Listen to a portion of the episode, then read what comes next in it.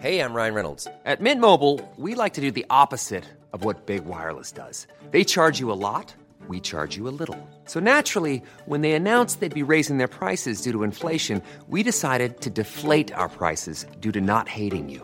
That's right. We're cutting the price of Mint Unlimited from $30 a month to just $15 a month. Give it a try at mintmobile.com slash switch. $45 upfront for three months plus taxes and fees. Promo rate for new customers for limited time. Unlimited more than 40 gigabytes per month. Slows. Full terms at mintmobile.com. Bonjour à tous et bienvenue à l'heure des pros. Écoutez cette séquence.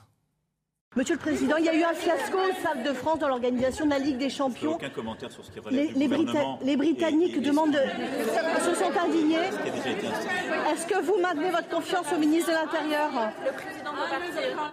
Le président ne répond pas. Interrogé hier lors d'un déplacement à Charbourg sur les incidents du Stade de France, Emmanuel Macron a fait la sourde oreille. Ça relève du gouvernement, a déclaré le président. La France humiliée, la France dégradée, la France critiquée, ça relève du gouvernement. Ça ne me regarde pas, semble dire le président de la République. Le président préside, le gouvernement gouverne et les Français trinquent. Des centaines de voyous agressent, violentent, attaquent des supporters. Trois jours plus tard, on apprend qu'une seule personne dort à 7 heures en prison. En même temps qu'arrivent des témoignages par dizaines qui rapportent le climat de terreur qui a soufflé samedi soir au Stade de France. Pendant ce temps, le président est muet. Le quinquennat sera long. Il commence à peine et c'est comme s'y flottait déjà un air de fin de règne. Circuler, il n'y a rien à voir. Le président ne répond plus. Il est 9h, Audrey Berthaud. C'est un changement de taille. À partir d'aujourd'hui, vous pouvez désormais résilier à tout moment l'assurance de votre crédit immobilier et faire jouer la concurrence. Cette mesure adoptée en février est destinée à protéger les particuliers de conditions d'emprunt abusives.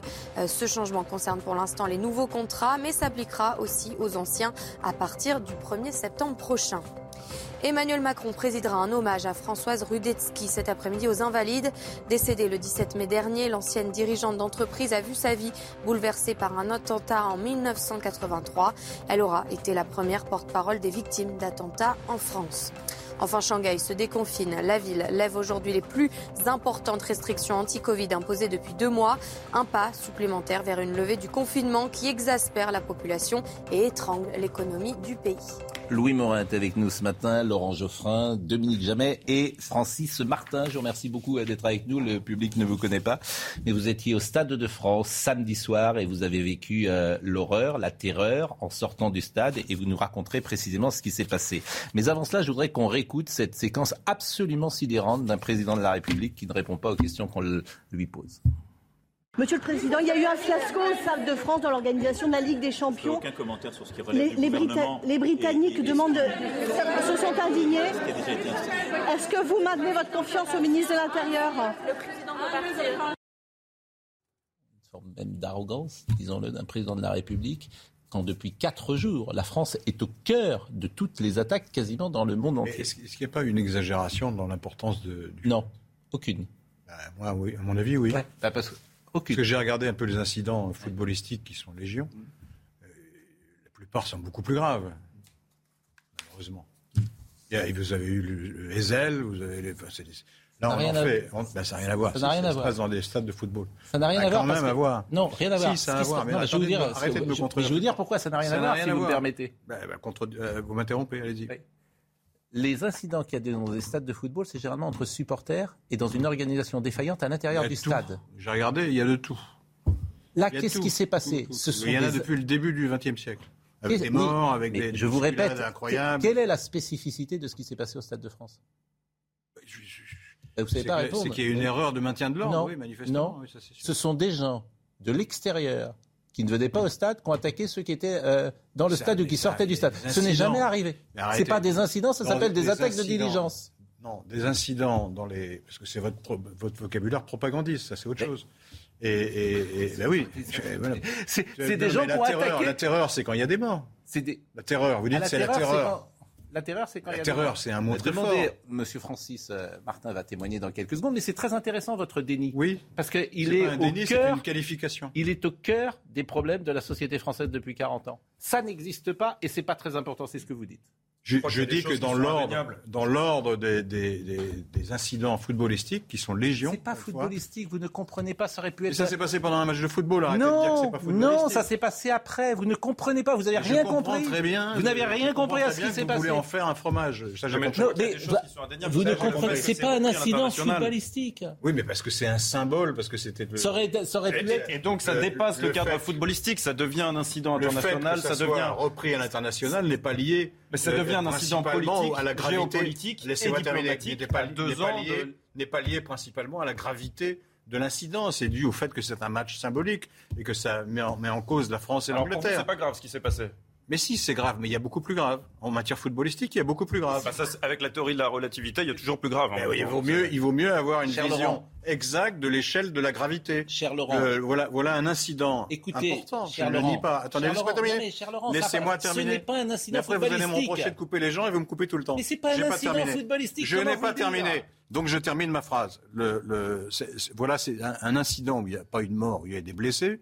Apparemment, il y a très peu de blessés graves. Et, et qui fait la une de, de toute la presse de- française et même internationale, en pleine guerre d'Ukraine, euh, alors qu'il y a une élection législative. Enfin bon, c'est- une hiérarchie de l'information qui est excessive, voilà, à mon Alors, avis. c'est votre avis. Saint-Étienne, Auxerre, c'est un incident footballistique. C'est des supporters dans un stade. Mais ça, c'est votre vocabulaire à vous. Ça s'est passé dans un stade de foot, voilà. Et il y a des incidents, il y en a toutes sortes dans les stades de foot. On ne va pas continuer la discussion parce que c'est le début de l'émission. Donc, euh, en revanche, en revanche, je vais donner la parole à Dominique Jamais euh, dans une seconde, mais je voudrais juste qu'on voit parce que Jeanne Cancard était hier soir au Stade de France et euh, d'ailleurs avec euh, votre complicité, si j'ose dire, elle a reproduit le chemin que vous avez fait en sortant de la porte R pour que les choses soient claires et pour que vous puissiez témoigner de ce que vous avez vécu. Mais voyons la séquence avec Jeanne Cancard. Nous sommes ici au Stade de France, au niveau de la porte R. C'est cette sortie qu'à l'origine, Francis et les autres spectateurs de la tribune devaient emprunter pour quitter les lieux. Mais impossible, la porte est fermée. Les stadiers leur expliquent qu'ils n'ont pas la clé. Toujours bloqués derrière les grilles, les spectateurs, principalement des supporters de Liverpool, parviennent finalement à atteindre une autre sortie pour quitter enfin le stade. Une fois sortis à l'extérieur par ces grilles, c'est le calvaire qui commence à ce moment-là. D'ici à la bouche de métro, il y a entre 500 et 600 mètres, un chemin semé d'embûches. Les personnes que nous avons rencontrées, qui étaient présentes samedi soir après le match, nous décrivent une scène de chaos, nous disent que c'était impossible, très compliqué de traverser cette zone tant il y avait du monde. Des tessons de bouteilles jonchaient le sol, des centaines d'individus, parfois même masqués, se faufilaient dans la foule pour tenter de dérober téléphones portables et portefeuilles. Des spectateurs se sont même retrouvés à terre après avoir été bousculés pendant que les fauteurs de troubles insultaient les supporters de Liverpool.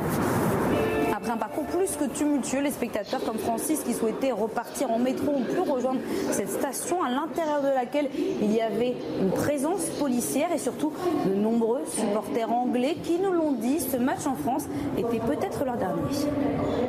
Dominique Jamais, avant de donner la parole à Oui, Martin. ce qui a fait de cette affaire une affaire euh, nationale et une affaire d'État, c'est euh, l'ampleur des incidents. Et cette ampleur s'explique par la conjonction d'un certain nombre de phénomènes. Parce qu'il ne faut pas oublier la grève de RERB qui a engorgé les filières d'accès, une affluence extraordinaire, le problème des faux billets et le problème des vrais voyous, et puis euh, peut-être les consignes erronées données à la police. Il faudrait peut-être expliquer aux policiers, notamment dans la perspective des Jeux Olympiques, qu'un match de football ou une compétition, ça n'est pas comme une émeute des Gilets jaunes. Il faut peut-être euh, traiter les choses plus calmement de façon plus, plus festive. Euh, le, euh, si j'ai bien compris, alors que le ministre de l'Intérieur a essayé assez maladroitement de reporter toute la responsabilité sur les supporters britanniques, qui pourtant ont été plus sages qu'ils ne le sont parfois, euh, ce qu'il faudrait, c'est euh, régler le problème des faux billets, des fausses invitations. Ça, on nous explique que c'est d'ores et déjà fait et qu'aux Jeux Olympiques, ce ne sera pas possible. Nous verrons bien. Il faudra régler, peut-être éviter qu'il y ait des grèves des transports les jours de compétition aux Jeux Olympiques. Il faudra peut-être donner des consignes différentes aux policiers. Mais en revanche, ce que ne semble pas pouvoir régler le gouvernement d'ici euh, les Jeux Olympiques, et ça c'est préoccupant, c'est la composition de la société française et les petits problèmes que pose l'insertion de compétitions sportives dans des quartiers dits populaires. À moins qu'évidemment, toutes les compétitions des Jeux, Olympiques soient, euh, s'effectuent dans le 7e arrondissement de Paris. Alors, Francis Martin, vous étiez au stade, vous étiez avec vos deux enfants qui ont une trentaine d'années. Qui ont Une trentaine d'années, 32 et 29. Donc vous êtes arrivé euh, au stade On est arrivé, on est arrivé vers 19h au stade euh, en voiture. On- effectivement, il y avait énormément de monde. Il y avait euh, peut-être dû aussi à cette grève, ce qui fait que peut- peut-être beaucoup de gens ont pris leur voiture. Bon, pas de place et euh, on voit tout d'un coup un parking euh, sur euh, WhatsApp. On voit qu'il y a un parking à l'université Saint-Denis, qui est deux stations de métro après la station Saint-Denis, Stade de France. On y va, on trouve une place et on prend le métro. On fait donc deux stations. On arrive au Stade de France. Là, on, sort du, du métro et on, se, on va vers nos, vers nos places. On est effectivement en tribune, j'ai pris mon billet d'ailleurs avec moi, en tribune R que j'ai gardé. Et, euh, en sortant du, métro, effectivement, on sentait quand même déjà un peu une tension. C'est-à-dire qu'on fait 200 mètres, il y, a, environ 5 à 600 mètres de la sortie du métro au Stade de France. Euh, on fait à peu près 200 mètres, 250 mètres. On voit un énorme attroupement, mais de, une foule très importante. Il y, avait, un premier filtrage, si je puis dire, de stadiers, de stewards qui, ne laissaient passer, je pense, que les gens qui avaient un billet. Mais une queue absolument forte, de l'attention. Et ce qui est important de dire, parmi tous ces gens, et j'étais, on était avec beaucoup de supporters de Liverpool à ce moment-là, euh, ça se passait bien avec eux, il n'y a pas de problème. Par contre, on a vu déjà, il y avait des, des individus, on va dire, hein, des jeunes, voilà, qui étaient parmi tous ces supporters, qui essayaient de se faufiler un petit peu. Il y en avait certains qui essayaient de passer par-dessus les grillages. Bon, nous, on passe. Bon, OK On va vers la tribune R, qui est à côté du virage d'ailleurs où étaient tous les supporters du Real de Madrid. Nous, la queue, que des gens de Liverpool. C'est bloqué. Tribune R, on ne peut pas rentrer. Euh, on attend. Je pense qu'il y a des gens qui devaient être là depuis déjà une heure, donc c'était quand même très long. Euh, on l'a revu après, je pense, dans certaines émissions, que beaucoup de gens, effectivement, ont attendu énormément, ont été poussés contre le grillage. Donc, je pense qu'il y a vraiment, il y a vraiment eu des dysfonctionnements, ce que vous disiez, il y a eu plusieurs choses un peu multiples. Vers 8 heures, les portes commencent à s'ouvrir. Donc, on passe, on compte, mais une Donc là, vous n'étiez pas entré dans le stade. On n'était pas entré dans le stade. Les portes ne sont, sont ouvertes qu'à 8 heures. À peu près vers 20h. Donc le match était prévu à, di- à 21h, à peu près une heure, euh, une heure avant. Euh, bon, tout le monde, tout le monde pousse, pousse pour rentrer parce que les gens attendent depuis longtemps. On sent qu'il y a vraiment une, euh, voilà, plus qu'un agacement, une, une agressivité qui commence à monter. Donc on rentre avec nos billets. Je retrouve un copain qui, euh, qui était là par hasard, enfin euh, qui avait eu une place en fait euh, par voie numérique et qui n'a pas pu rentrer dans le stade parce que ça ne passait pas. Il est resté bloqué, il n'est pas rentré au stade. Nous rentrons, donc nous montons. Pas de problème entre supporters. hein. Je veux dire que à la tribune R dans laquelle nous étions, il y avait beaucoup de supporters de Liverpool et à côté il y avait toute la tribune qui était à plusieurs milliers de supporters du Real. Tout s'est bien passé pendant le match euh, autour de nous, euh, mais vraiment pas de Aucun, problème. aucun souci. Et c'est pour Aucun ça que c'est souci. pas un problème euh, Voilà. de supporters. C'est important je- de le dire. C'est très Donc, important. Alors on voyait qu'en face, effectivement, la tribune rouge des, des Reds était, euh, il manque, qui avait été remplie aux deux tiers. Bon, et c'est pour ça que le match a été retardé. J'ai un de mes amis avec qui je bosse, qui est président du district de Paris, qui avait une place en tribune d'honneur, qui était invité. Je voyais hier que vous aviez interviewé euh, Patrick Gobert, qui on est un copain. tout à l'heure. Voilà, qui est, qui est le président du Paris Football Club. Mm. euh, association que je connais bien, et, et, et il n'a pas pu rentrer au stade. Donc le match se déroule bien. Le match se déroule bien, souci. pas de problème. Ah, Alors ensuite, moi, ce qui m'intéresse, c'est quand Alors, vous euh, ralliez, quand vous euh, sortez dehors, Dès et, que le match, dans voilà. ce couloir dangereux. Voilà, alors dès que le match se termine- Qu'est-ce qui se passe à ce Alors dès que le match se termine, bon, je dis avec mes enfants, allez, on se, on se casse et on va vite reprendre le métro pour récupérer la voiture. Bon, on, on sort du, on, on veut sortir du stade et en bas de la tribune R, euh, à côté de la tribune R Est, enfin ça vous dira rien, mais c'est un peu précis, je ne sais pas si vous êtes très factuel, les portes sont fermées. Et là, vraiment, les, les, les stewards ou les stadiers nous disent, on n'a pas les clés, on ne peut pas vous ouvrir. C'est absolument On incroyable. n'a pas les clés. Et là, je pense que s'ils n'ont pas les clés, c'est pas un problème de double billetterie. Ils n'ont pas les clés. Donc, agglutinement de toute cette foule qui descend des tribunes, petite sortie vers la gauche, petite. Alors nous on cherche, on entendait des gens, ma fille aussi, d'autres qui disaient, on veut sortir du stade parce que là la, la panique euh, gronde et, et- et- et gagne tout le monde. On arrive finalement au bout d'un quart d'heure à sortir du stade, en, en- en- mais plus loin en fait que la, tri- que, que la tribune qui nous était euh, dévolue enfin, pour sortir. Et euh, on arrive vers, un, vers ce, le long chemin qui nous ramène au métro. Là, la police nous dit, ils sont tous devant, on n'y va pas, c'est bloqué. À juste titre, sans doute, parce qu'il devait y avoir des problèmes, on l'a vu par ailleurs après. Bref, au bout de 10 minutes, ils nous autorisent à prendre ce chemin. On prend ce chemin et Là, il n'y a pas de sécurité sur ce chemin, pendant Ah, 500 mètres. aucune Donc, il n'y a pas de policiers, il n'y a, pas de steward, il n'y a rien du tout. Et On- là, donc, vous êtes sur un chemin. Au Sur un chemin qui- Avec. euh, Alors, autour de vous, encadré. il y a combien de personnes? Alors, pas, pas sur les 200 premiers mètres, on Ouais. sait où on était, mais après, à partir de, sur les 300 derniers mètres, on est entouré à gauche, à droite, Mm. d'individus euh, qui sont par. Enfin, c'est vraiment ce Pas que des supporters, mais en clair, Ah, ils n'ont pas le maillot du Real qui sont, et euh, qui, et qui venus, avaient une euh, pour, agressivité euh, contre, les joueurs, les, contre les supporters de Liverpool qui étaient ravis visiblement que le Real. Mais c'était une excuse en fait. Hein. C'était pas le supporter du Real, ils s'en foutaient. C'était vraiment pour voilà. Ah, je peux vous dire qu'il y en avait, mais vraiment 2 à 300, 400. Hein, Ce sur- sont des gens qui sont là pour violenter, pour agresser, ah, complètement. pour dépouiller. J'ai- c'est vu à côté de moi, non, mais j'ai vu à côté de moi un monsieur qui a été agrippé. C'est pour ça tout à l'heure, euh, Monsieur Geoffrin, vous parliez, et vous avez raison. Dans l'absolu, il n'y a pas de mort, mais je peux vous jurer qu'il aurait pu y avoir des morts. J'ai vu un monsieur, et, et non, et c'est que ce que je veux dire, il faut pas en arriver là. Vous voyez ce que je veux dire? Pour qu'il y ait des morts, pour pas qu'on mon dire- souhait, euh, Mais non, je mais je veux dire, vous le préciser. il, aur- il y aurait pu avoir des morts. Voilà. Il y avait un monsieur donc qui a été agrippé par deux trois personnes. Les autres sont venus. Heureusement, il a été défendu par deux trois personnes qui l'ont tiré. À côté de moi, il y avait un père anglais avec son fils dans les bras qui avait 5-6 ans qui le tenait, qui le protégeait comme ça.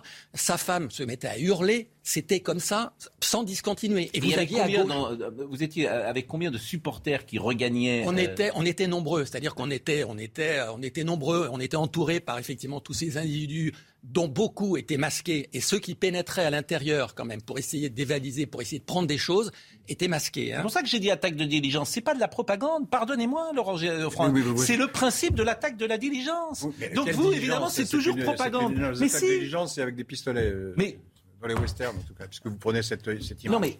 C'est une une, métaphore. oui, c'est- une métaphore. C'est de la Donc, délinquance qu'il faut combattre, on est d'accord. euh, C'est une évidemment. métaphore. Est-ce qu'on peut parler C'est une métaphore. vous n'arrêtez pas de parler. C'est une métaphore. Vous avez des gens Oui, qui ben, sont il y dans a un bonnes stade. métaphores, il y en a des mauvaises. Eh bien, ça, moi, je la revendique. Eh ben, revendiquez ce que vous voulez, vous vous trompez. Comment vous appelez des attaques de gens qui a... Est-ce que je peux terminer ce une phrase Est-ce que je peux terminer Est-ce que je peux terminer une phrase. Comment vous appelez des supporters qui ont vécu un match, qui Hmm. sortent d'un match, qui, s- qui sont attendus par 400 personnes dans un guet-apens? Vous appelez ça comment? Des agressions physiques inadmissibles. Bon ben moi j'appelle ça des attaques de l'esprit de l'attaque de diligence. Je suis désolé de vous le Une dire. expression. euh, C'est une expression qui vous ennuie. non, non, qui, Terminé. qui ne correspond oui, pas à pour- la réalité. Pour terminer, donc on arrive. Alors, on a vu un escadron de police à un moment. Ça, c'est vrai, qui revenait en fait du métro. Je pense qu'il y avait dû avoir des problèmes au métro, mais il Ce qui revenait. est fou, c'est qu'il n'y ait pas de sécurité. Alors, il n'y a pas de sécurité. Il y en avait quand nous sommes arrivés dans le métro. Oui. Ça, il y avait effectivement de la sécurité. Je pense que c'est ce qui a beaucoup calmé et que les gens ne sont pas descendus.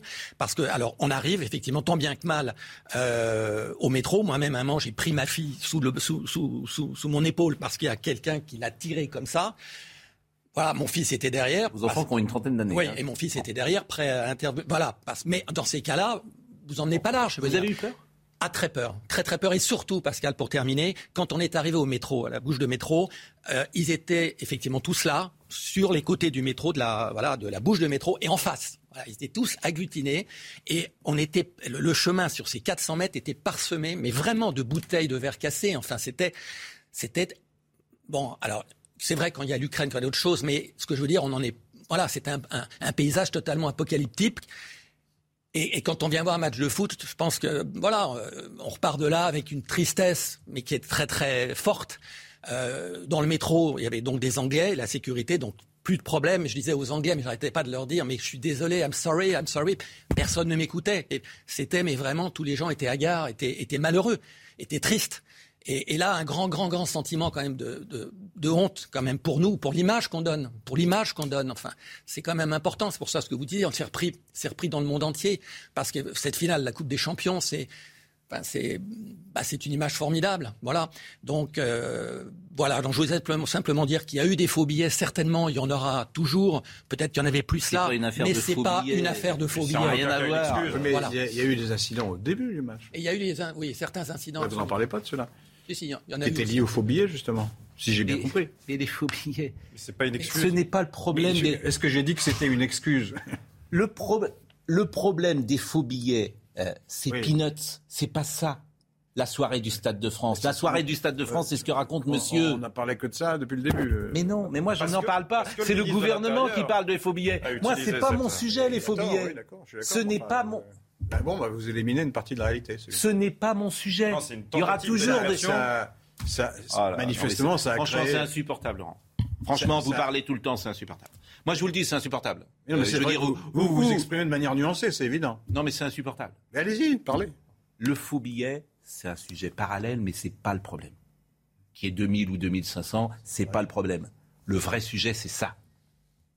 Mais il y a Et pas- ça, c'est pas lié au faux billet. Est-ce que c'est pas des quartiers où il y a déjà des agressions euh, qui sont inadmissibles aussi et que je- on est d'accord là-dessus oui, oui. C'est ça qui m'intéresse. Mais, mais, euh, contrairement à ce que vous dites d'ailleurs, le préfet, un fan du préfet en, question, il a dit ça, qu'il y avait 300-400 personnes qui avaient attaqué les... Il l'a dit ça tout de Il a suite. surtout tenté de faire diversion, encore une fois, avec les faux billets. Mais, Oui, mais il l'a dit ou il l'a pas dit Ce qui est frappant. attendez, attendez, attendez, attendez. Il l'a dit ou il l'a pas dit, les Il- 300 Non, mais il a fini par le dire, il a fini par l'accorder, mais c'est pas ce qu'il a Euh, dit. je l'ai vu il y a trois jours, C'est pas ce qu'il a dit en tout premier lieu. Il a commencé par argumenter justement sur les faux billets. ça a dû jouer un rôle aussi, mais les, faux, mais les faux billets, de toute façon, même si c'est le cas, c'est inexcusable aussi. Parce que comment est-ce qu'on peut imaginer qu'en France, on puisse faire marchandage de jusqu'à 30 000, ce sont les chiffres qui avaient été avancés dans un premier temps, 30 000 faux billets sans être interpellés, sans qu'il y ait une enquête, sans qu'on puisse le détecter. Il y en a pas Ce serait- 30 000. Mais il n'y en avait pas eu 30 000, évidemment. C'était un chiffre exagéré, oui. bah, évidemment, et, et donc ça pose vraiment des questions sur l'organisation euh, de la Et sécurité au- de au-delà- ce match de foot. Au- Au-delà du match,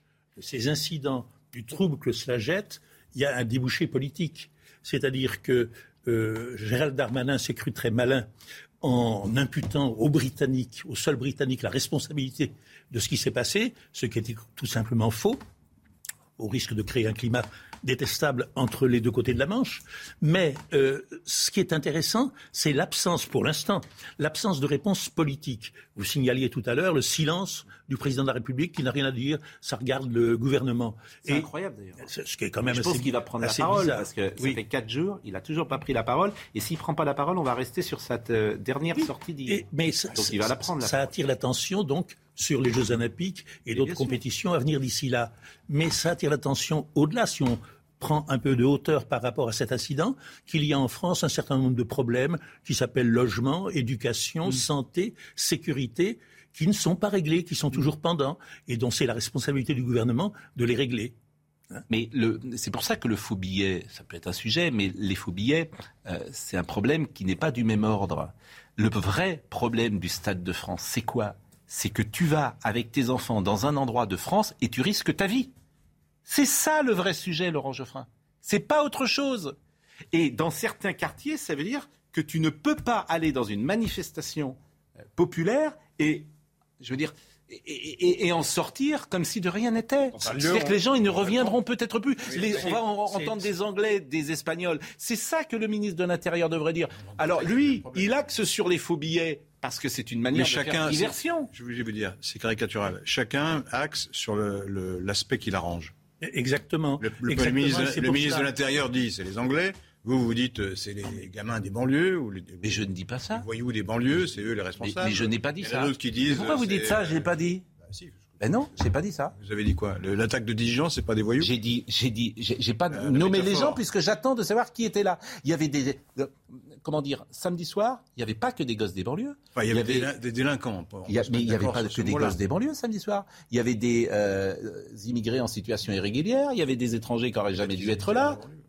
Eh, non. Il y avait même des Péruviens, j'ai vu. Mais bien sûr, donc euh, il y avait des migrants, etc. Et en fait, euh, j'ai j'ai pas, euh, j'attends précisément et j'es- j'essaye d'être prudent. D'ailleurs, on va écouter tout à l'heure, euh, on va voir un sujet sur euh, les comparaisons. Vous vous rendez compte qu'à l'heure actuelle, il n'y a qu'une personne en prison? Hmm. Une personne en prison après ce qui s'est passé samedi soir Ça vous étonne pas? Si, ça m'étonne. Les peines qui ont été prononcées sont minimes. Écoutez, on va marquer une pause. C'est un sujet, en tout cas, que je trouve central dans la société française. La sécurité, c'est quand même central, la sécurité. De savoir euh, si on peut aller tranquillement dans suis un endroit. d'accord pour dire que c'est central. Bah, on n'a pas on- les mêmes on visions sur la manière de la traiter. C'est ça la différence. Bah, on, euh, on se rejoint. Restez, restez avec nous quelques, quelques secondes encore. On écoutera beaucoup de témoignages. des sub- Vous savez que Ce qui est intéressant, parce que nous, effectivement, euh, c'est des sujets euh, difficiles pour les Français, mais lisez la presse étrangère. Lisez la presse espagnole, lisez la presse anglaise, mais ils sont à boulet rouge sur nous.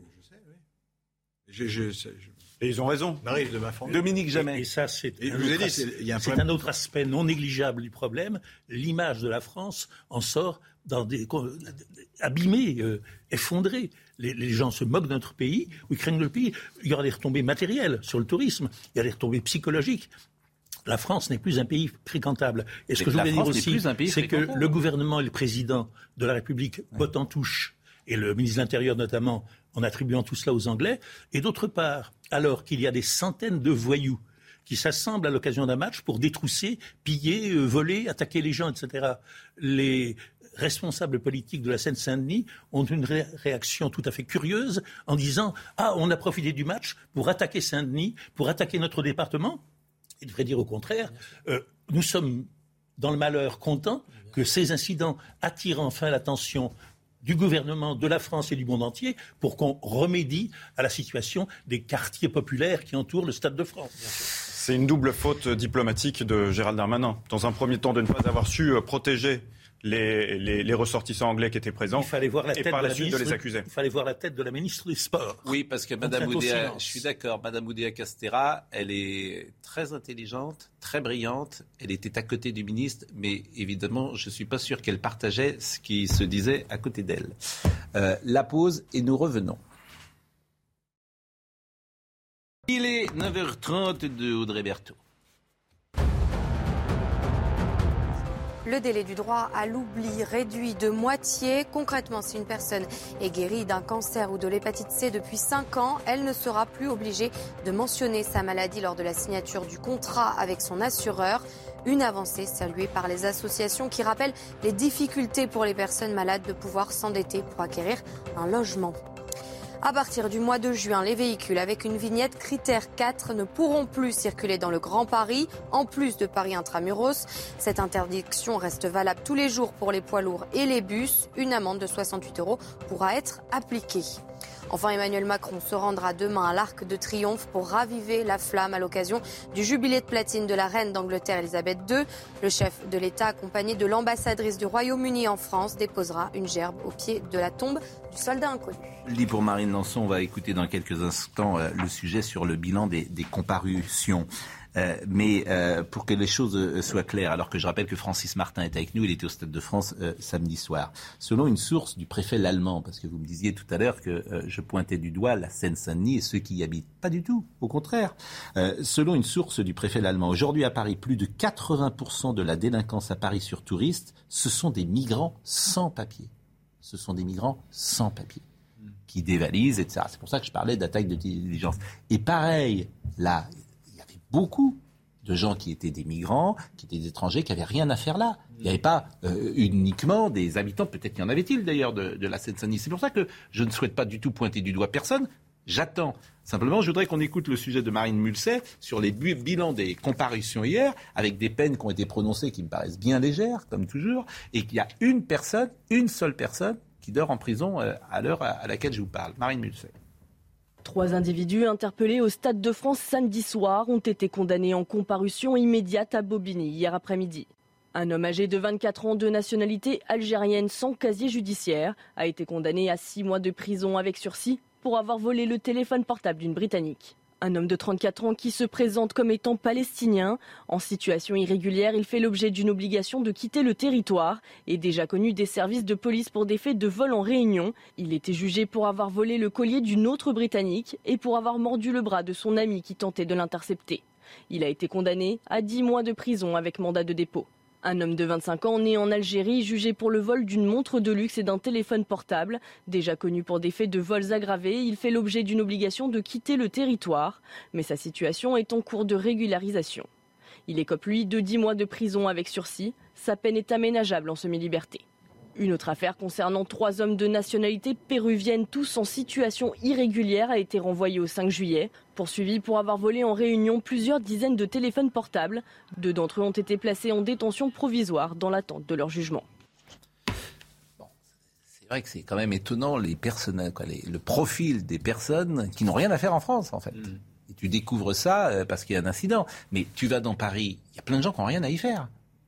Je connais le problème. Oui, vous connaissez le problème, mais il n'est pas résolu. Donc, ce qui fait qu'il y a des quartiers dans lesquels tu ne vas plus. Parce que Par ces migrants-là. Comment? Par aucun gouvernement. Mais- Oui, quoi. Moi, si vous me permettez, pour me balader dans Paris et un peu en France, j'ai l'impression qu'il y a plus de migrants sans papier qu'il y en avait il y a 15 ans. Si vous me permettez. Mais ça, c'est mon. Voilà, c'est ce que je vois, c'est ce que je constate. C'est lié au, au fait que les flux migra- migratoires ont tendance à augmenter. Bon, des témoignages des supporters comme le vôtre, euh, français. D'abord, depuis. euh, bon, euh, vous n'avez pas été blessé, c'est important non. de le dire. Vos enfants ont été un peu. euh, bon, ils sont grands, de, toute façon. Bon. Et personne ne vous a appelé, d'ailleurs. Il n'y a pas eu de coup de fil de la police, de rien du Non, tout. non, non, non, non, non, message. pas du tout, pas du tout, non, non. Non, ce qui était, un mot par rapport à ça, c'est qu'effectivement, euh, bon, il y a eu beaucoup de violence, mais je pense que la violence, de toute façon, on, on- on vit tous un peu avec, elle Mm. fait partie de la vie. Il y a une violence sociale, il y a une violence, euh, il y a le chômage, enfin, il y a plein de choses qui sont violentes, donc on vit avec cette violence. Mais ce que moi je retiens et ce qui m'a vraiment terrorisé, c'était le regard de tous ces gens, c'est-à-dire que de ces individus qui avaient un regard mais de haine. Et, la haine, je trouve, c'est terrible, quoi. Dire, quand on on peut plus rien se dire. C'est la haine. Voilà, c'est ça fait peur. Écoutez, on ne peut que se demander comment les Français garderaient, et combien de temps d'ailleurs ils garderont, encore la moindre confiance dans la police, dans la justice, dans la loi et dans l'État. Quand comparaît devant un tribunal une personne qui vient de commettre un délit, voire un délit assez grave, que le juge dit, tiens, vous avez une obligation de quitter le territoire français. Et puis il le relâche et le monsieur qui a l'obligation de quitter le territoire français repart sur le territoire français où il restera, semble-t-il, indéfiniment. Ben, c'est vraiment quelque chose de démoralisant d'une part et de consternant d'autre part. Et être dans un pays, vivre dans un pays où des lois formelles, elles sont ce qu'elles sont, c'est la loi, où les lois sont systématiquement non appliquées. C'est insupportable. Il y, a, il y a un, il y a un autre. Enfin, j'ai lu le- les articles. hein. Il y a un monsieur qui s'appelle Oussama. Oui. Le- le- il, il est en centre de rétention, donc il va être euh, expulsé. Donc, Mais non, il ne va pas être expulsé.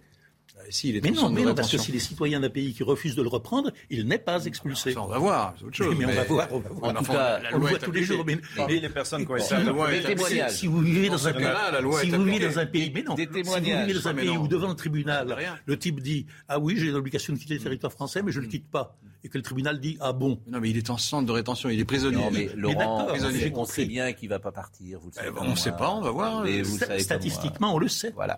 Mais bon, l'État, mais c'est ce un que cas dit- particulier. ce que dit je me permets de citer un autre cas particulier, vous en citez un, j'en cite un. ce que dit Dominique Jamais est juste, c'est-à-dire que l'État est fort avec les faibles, les faibles avec les forts. L'État, il ne sait qu'une chose aujourd'hui, c'est euh, euh, les imposer. sans-papiers sont forts. Mais on peut pas. tiens, je sais pas, moi, je- je vous parle plus.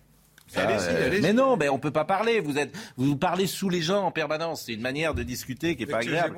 Non, non, non, non, je ne parle plus. Euh, on va écouter euh, les supporters. Non, non, je suis fâché. On va écouter les supporters, supporters euh, du Real Madrid. Là, là, vous allez voir quelques supporters. Alors, Martin, par exemple, qui est supporter du Real Madrid. Écoutons. il y avait de, de, des gens, des criminels, je ne sais pas comment l'appeler, de, de- beaucoup, des centaines de, de, de, de gens ou d'hommes, parce qu'ils étaient tous hommes, qui venaient à, nous attaquer. Ils m'ont volé mes tickets. On avait quatre tickets. Ils sont, ils sont pris mes billets. Les billets m'avaient coûté 6 000 euros. Mais dans ces moments-là, ce n'était pas une chose d'argent, c'était une chose d'avoir peur euh, pour mes enfants et pour, pour nous. À la sortie, c'était pire. Il, il avait plus d'attaqueurs. Ils, ils ont essayé de voler les, sacs de ma femme. Ils regardaient mes enfants pleurer et ils rigolaient. Ils trouvaient que c'était amusant, notre père. Et moi, vous savez, ce qui me frappe le plus, euh, Laurent Geoffrin, c'est l'espace médiatique euh, sur ce qui s'est passé samedi. C'est-à-dire que les commentaires, les témoignages euh, commencent à affluer, mais globalement, on en parle assez peu de ces témoignages.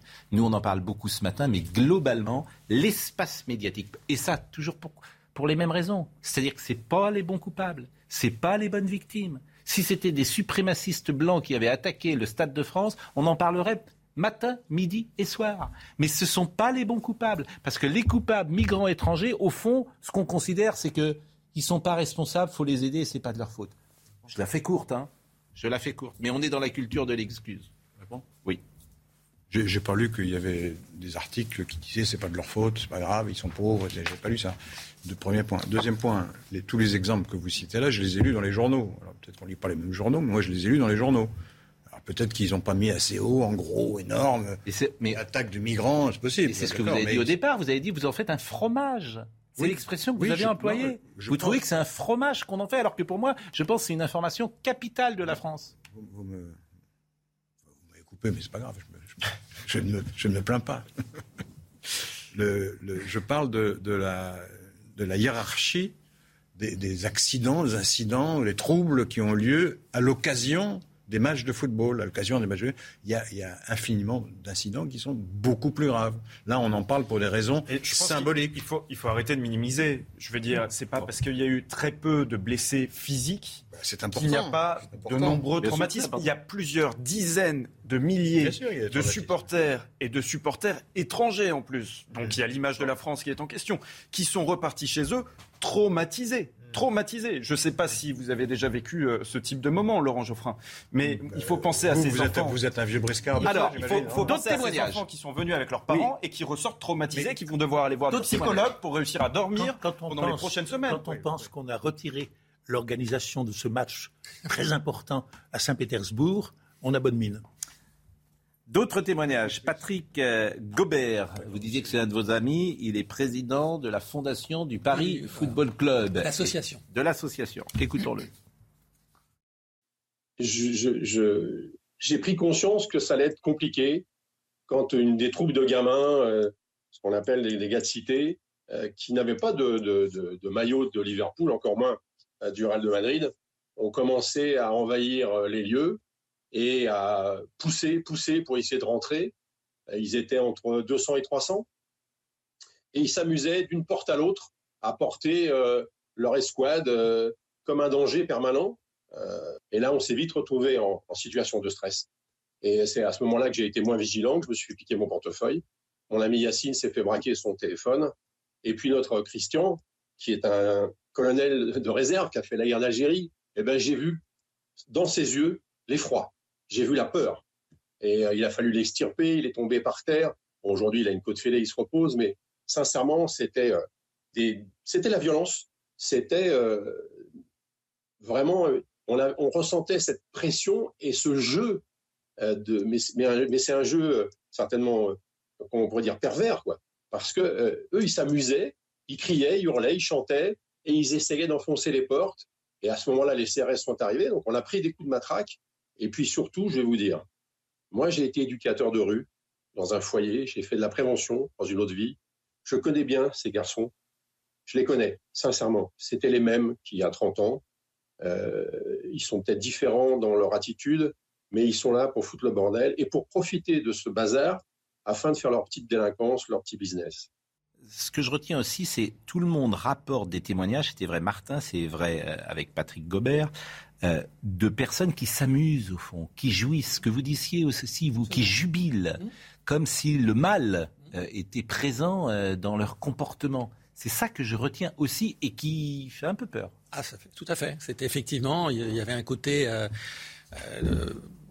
de, de réjouissance par rapport à, à faire mal à l'autre. Et ça me refaisait penser à un bouquin que j'avais lu il y a longtemps, en fait. Et ça, C'est Orange Mécanique en fait. Ah oui, C'est la France, Ah oui. Orange Mécanique, c'est le livre de Laurent Oberton. C'est vraiment Orange Mécanique, Ah ça. ouais, ouais. Et, ça, et ça fait peur. Ça fait peur, qui s'appelle le, le Léviathan. Et effectivement, est-ce que l'homme est un loup pour l'homme? C'est-à-dire qu'on on se détruit, l'homme, l'homme détruit l'autre, en fait, et se, et se réjouit dans la destruction de l'autre. C'est horrible, parce que et c'est exactement la vérité, c'est ce qu'on a vu samedi soir. Et c'est là où, où, euh, je pose des questions. Qu'est-ce que c'est très pessimiste. hein. Mais, mais faut prendre. D'abord, faut pas être dans le déni. Et après, on sait bien ce qu'il faut faire. faut travailler l'éducation, Ah oui, mais changer toute l'éducation et donner à ces euh, jeunes gens euh, la possibilité euh, de grandir avec de l'autorité, etc. Et puis être sans doute à court terme dans une réponse pénale assez forte pour que la société ne soit pas mise en danger par ces individus. Voilà, qu'il faudra évidemment déterminer. Qui sont-ils les 400, hein, bien évidemment. Audrey Berthaud, il est 9h45.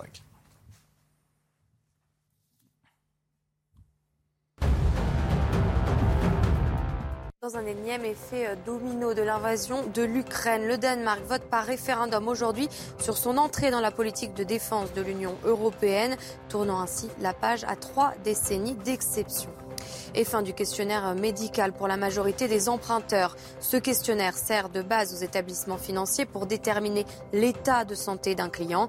À partir d'aujourd'hui, toute personne qui emprunte et assure moins de 200 000 euros ne sera plus soumise à cet examen de santé. Puis à partir d'aujourd'hui également, les éleveurs de poussins doivent prouver qu'ils ont commencé à installer des machines pour détecter le sexe des poussins à naître. Ils ont jusqu'à la fin de l'année pour réaliser les travaux. L'objectif est d'en finir avec le broyage des poussins d'ici fin 2022. Euh, Patrick Gobert parlait de notre Christian tout à l'heure, qui a fait la guerre d'Algérie, disait-il, qu'à un certain âge. C'est Christian Amara, lui, il est président d'honneur du Paris Football Club. Il a une côte cassée. Écoutons-le.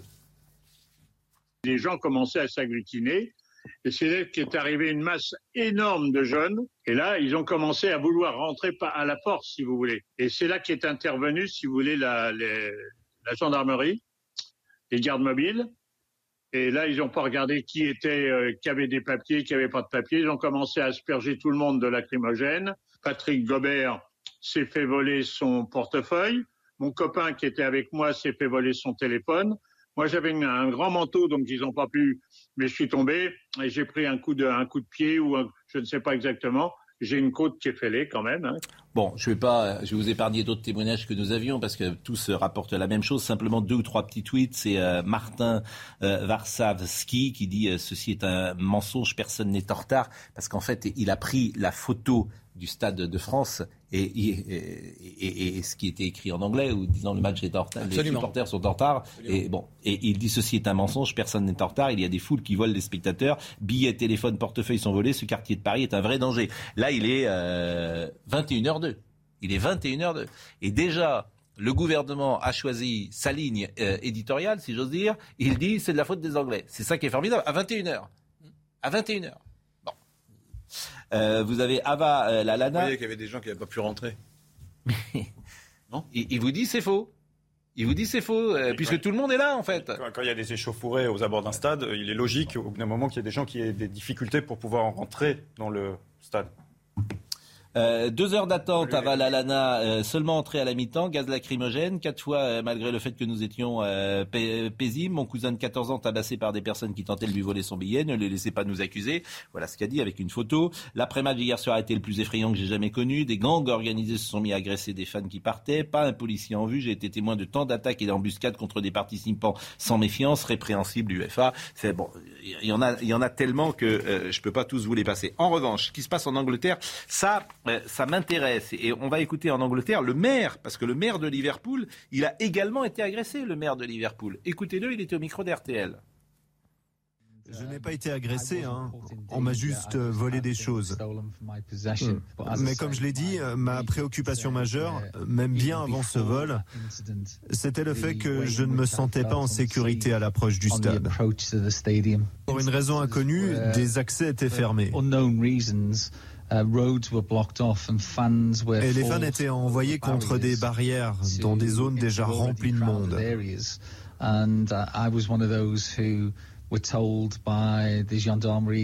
Je fais partie de ces gens à qui la gendarmerie a dit d'escalader.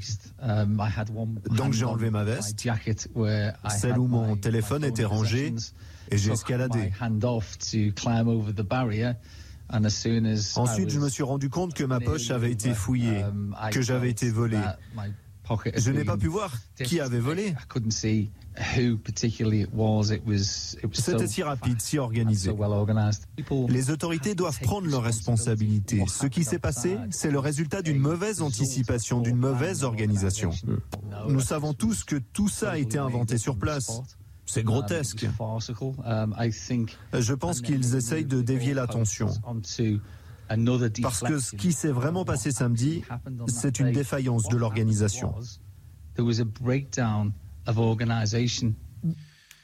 Évidemment. Pour le coup, évidemment. Ce qui est frappant, et ce que souligne le maire de, de Liverpool, c'est euh, la dissémination des, des, fake news, en fait, par, euh, par, le gouvernement. Où on accuse à tort, volontairement, tout en sachant que c'est faux, ouais. des supporters anglais d'avoir semé le chaos. Oui, mais paraît-il qu'à l'intérieur de, la Macronie, ça bouge un peu quand même. Ouais, parce et il y a de nombreux hauts fonctionnaires Voilà, qui voilà. effectivement sont contre cette ligne de, de défense du ministère de l'Intérieur, qui est la ligne de défense qui avait été suggérée par euh, Didier Lallemand à- à- au ministre de l'Intérieur. Le président de Liverpool, cette fois, président de Liverpool, Tom Werner, qui dit au nom de tous les supporters qui ont vécu ce cauchemar, je vous demande des excuses et l'assurance que les autorités françaises et UEFA autorisent la poursuite d'une enquête indépendante et transparente. Il y a également euh, la- le communiqué de la Fédération française de football, mais il faut rien attendre de la Fédération française de football. C'est un pouvoir de délégation qu'elle reçoit du ministère des Sports. Donc elle sera sur la ligne gouvernementale. Ça, je peux vous dire que la fédération ne va pas s'amuser à dire le contraire de Gérald Darmanin. Ça, c'est pas possible. Donc, euh, le communiqué de la fédération, euh, que dit-il euh, 75 000 billets ont été édités. Par conséquent, 75 000 personnes auraient dû se rendre au Stade de France. Sur la base des informations recueillies auprès des différents opérateurs publics et privés, la FFF a cependant constaté que 110 000 personnes s'étaient rendues au Stade de France. Mais ça, enfin, c'est impossible. C'est-à-dire que vous, vous y étiez, personne n'a vu 40 000 personnes en plus. Enfin, c'est Laurent, ça se voit, 40 000 personnes en plus. C'est le Parc des Princes. Et la SNCF Donc s'il y a 40 et 000 la personnes en plus, tu le vois sous des- tes yeux. Mais il n'y a pas de toute façon des gens qui viennent euh, sur des fan zones euh, à proximité. Mais ils étaient à Vincennes. Il y en avait À cinq. proximité du stade, il n'y a Non, pas des endroits où ils on étaient regarde à- le match. Non, non, c'était à Vincennes, effectivement, où tous les Anglais étaient, et ça s'est relativement bien passé. Très bien passé en plus. Ouais, ouais. Donc ça n'a pas de sens d'être sur une ligne en disant il y a 40 000 personnes, il y a 110 000 personnes qui sont venues au Stade de France. Tu prends les gens pour des blins. ce chiffre, alors, oui. Et la SNCF et Comment la RATP ont démenti toute augmentation de flux de voyageurs jusqu'à la fin du match. Tout est faux quoi. T'es t'es avec des gens qui... C'est menterie. Ça, non mais ça pose un vrai problème quand même. C'est la crédibilité de l'information. C'est une humiliation, tout simplement, si on voit les choses d'un autre côté. Et le gouvernement essaie maladroit- maladroitement de détourner la colère sur ceux qui sont innocents. Et ce genre de phénomène, ce genre d'incident, c'est, il faut, soyons simples, c'est dans les pays émergents qu'on les voyait habituellement. Et on voit des pays émergents qui montent, et la France est un pays émergé qui plonge. Oui, alors moi j'ai quelques exemples euh, dans les années 60-70 où euh, les gouvernements n'ont pas toujours dit euh, la, la vérité, confère euh, Charonne ou des choses comme ça. Excusez-moi, c'était- on n'était pas un pays émergent en 1960. Non, non, non, non. Je, je parle. Je veux dire, on a raconté Non, non, parfois non, non, des je- salades je- aux, je aux ne pas- Français. non, je ne sors pas du sujet. Oui. Je parle de l'incapacité d'organiser un événement comme Oui. celui-ci. Je ne parle pas du gouvernement en général. Si vous voulez, on peut élargir. Là, il y aurait à dire, oui. On a vu l'absence Euh, de réponse d'Emmanuel Macron, ça démontre, euh, ça gêne son bah, embarras. il est très agacé. Et, et son absence de soutien total vis-à-vis de, Gérald. Darmanin. Gérald Oui. Darmanin, sa place est, est menacée euh, en cas de, de remaniement juste après les, législatives. et alors Elisabeth Borne, elle est aux abonnés absents. hein. C'est vraiment. Oui. Alors, alors elle, je sais pas où elle est. euh, Non, mais c'est vrai, s'il est avéré que cette histoire de faux billets est Tout billet possible d'ailleurs, mais il n'y a pas 110 000 personnes qui Ah, sont mais s'ils ont euh, exagéré ou- de manière outrancière le nombre de faux billets, ça mérite une démission. L'incident des on faux billets. confié l'enquête. Amélie Oudéa Il y Castera. a une, il y a une, euh, il y a une commission du Sénat qui est sur le- Oui, sur oui. l'affaire, Oui. qui est- d'opposition. Ça dépend enfin, un peu de ce que sera l'Assemblée. Si Monsieur Darmanin, euh, je ne sais pas ce que les questions qui vont lui être posées, mais où vous avez vu les 40 000 personnes qui sont venues au Stade de France Hmm.